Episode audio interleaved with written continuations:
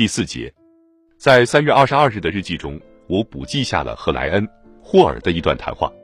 莱恩似乎觉得乔开始精神失常了，完全不宜于出席听证会，并且参与此事。当我和卡尔·蒙特在电话中交谈时，他也有同感。前一天晚上，他曾经和乔一直谈到深夜两点。他说，琼乔的妻子差不多要哭了，而他对麦卡锡又起不了多大作用，真是他难过极了。乔坚持说，他知道他的政治生涯正面临极大的风险，但他绝不会对任何不利于他自卫的事表示同意。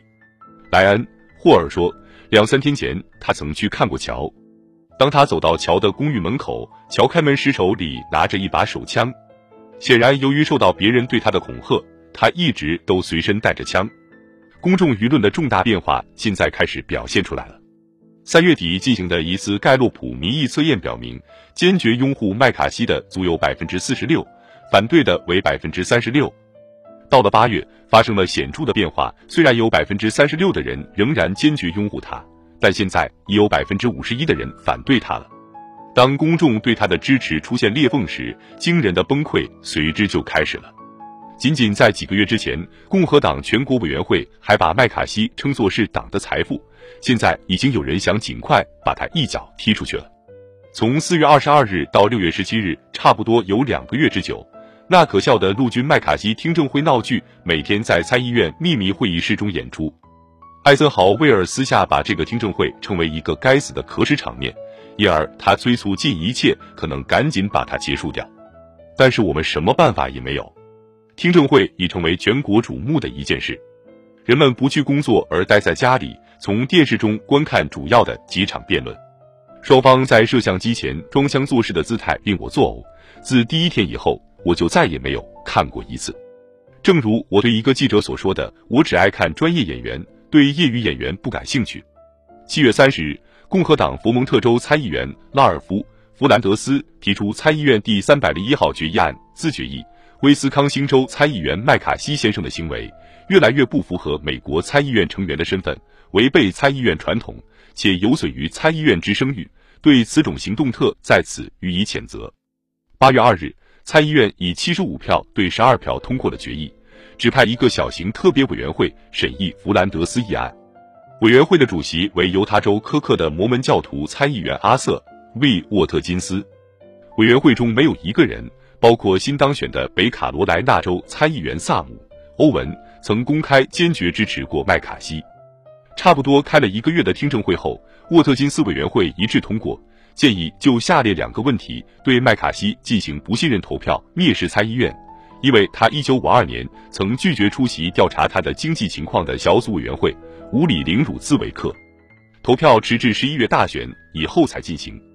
最后一次辩论在十二月二日开始。这个气氛紧张的参议院会议由我主持。那天下午进行投票时已经很晚了。这时会场突然沉寂下来，一个孤独的人影从会议室后面的转门中走出，缓慢地沿着过道走来。这是乔。麦卡锡来参加为他本人举行的不信任投票了。他的一只胳膊因得了滑囊炎，用绷带吊着。为此，几天来他一直在医院里住着。进行投票时，每个民主党人都对麦卡锡投了反对票，共和党正好一分为二，二十二票赞成，二十二票反对。在投票反对决议案的人中有少数派领袖比尔·诺兰。最后投票结果为六十七票对二十二票。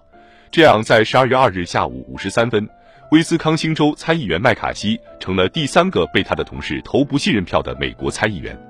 他一声不响地坐在他的位子上，呆呆地瞪着前面光秃秃的台面，周围是他的支持者。西汉布什尔州参议员斯泰尔斯·布里奇斯指出，既然决议正文中没有不信任投票字样，那在决议案的名称中也应取消这几个字。这话引起了一阵关于程序问题的争论。议会法专家向我提出，布里奇斯在技术上是对的，正式通过的那项决议应该是谴责案，而不是不信任投票案。但是到了这时，如何修辞已经没有关系了，因为麦卡锡已经离开了会议室。对他来说，事情已经了了。约瑟夫·麦卡锡的阴影笼罩美国政界足足有四年之久，这是四个紧张的年头。从他一九五零年二月在惠林发表演说起，直到一九五四年对他的谴责为止，围绕着他所说和所做的每一件事，都曾展开激烈的争论。我还记得在白宫的一顿午餐，那是在把史蒂文斯事件推向高潮的积宴之后不久。如我在那时的日记中所记下的，人人都非常紧张。正进午餐时，总统故意谈起了他在西点军校时的一个教拳击的老教练。他说，这个教练常常一拳把他打到场子外面去。他说，要是他有一次从地上爬起来时脸上不带笑容，那教练就会转身走出房间。他说，这个故事的目的显然是要教大家对整个麦卡锡事件及遭受到他的攻击不必过分在意。总统似乎深深感到，政府里的人实际上是害怕麦卡锡的。另一个目的，我想是为了约莫在一两个星期前新发展出来的他的一个方针。他希望看见他周围老是一些笑脸。我自己对乔麦卡锡的感情是复杂的。我从来没有像华盛顿的上流社会一样，因为他态度粗暴便鄙弃他。说实在的，我发现他这个人还很可爱，虽然有些不负责任的过于任性了。归根到底，我对他那样如饥似渴的追求名声，最后竟导致他自己和别人的毁灭，未免感到惋惜。但是布置了一个反共或其他什么名堂的骗局，借此把人们煽动起来，却又不能积极的对他们加以引导或指出方向，这实在可比。一九五四年春，J. 埃德加·胡佛曾对艾森豪威尔说：“麦卡锡实际上已发展到了妨碍对共产党进行调查的地步。”正如艾森豪威尔所指出的，麦卡锡可能是马林科夫在美国最好的一个助手。我和麦卡锡决裂是他开始公开抨击政府的时候。有时他重复参议员詹妮弗的说法，把艾森豪威尔当政以前的时期称为叛国的二十年。一九五四年，他开始谈论叛国的二十一年，这样就把艾森豪威尔当政的第一年也包括在内了。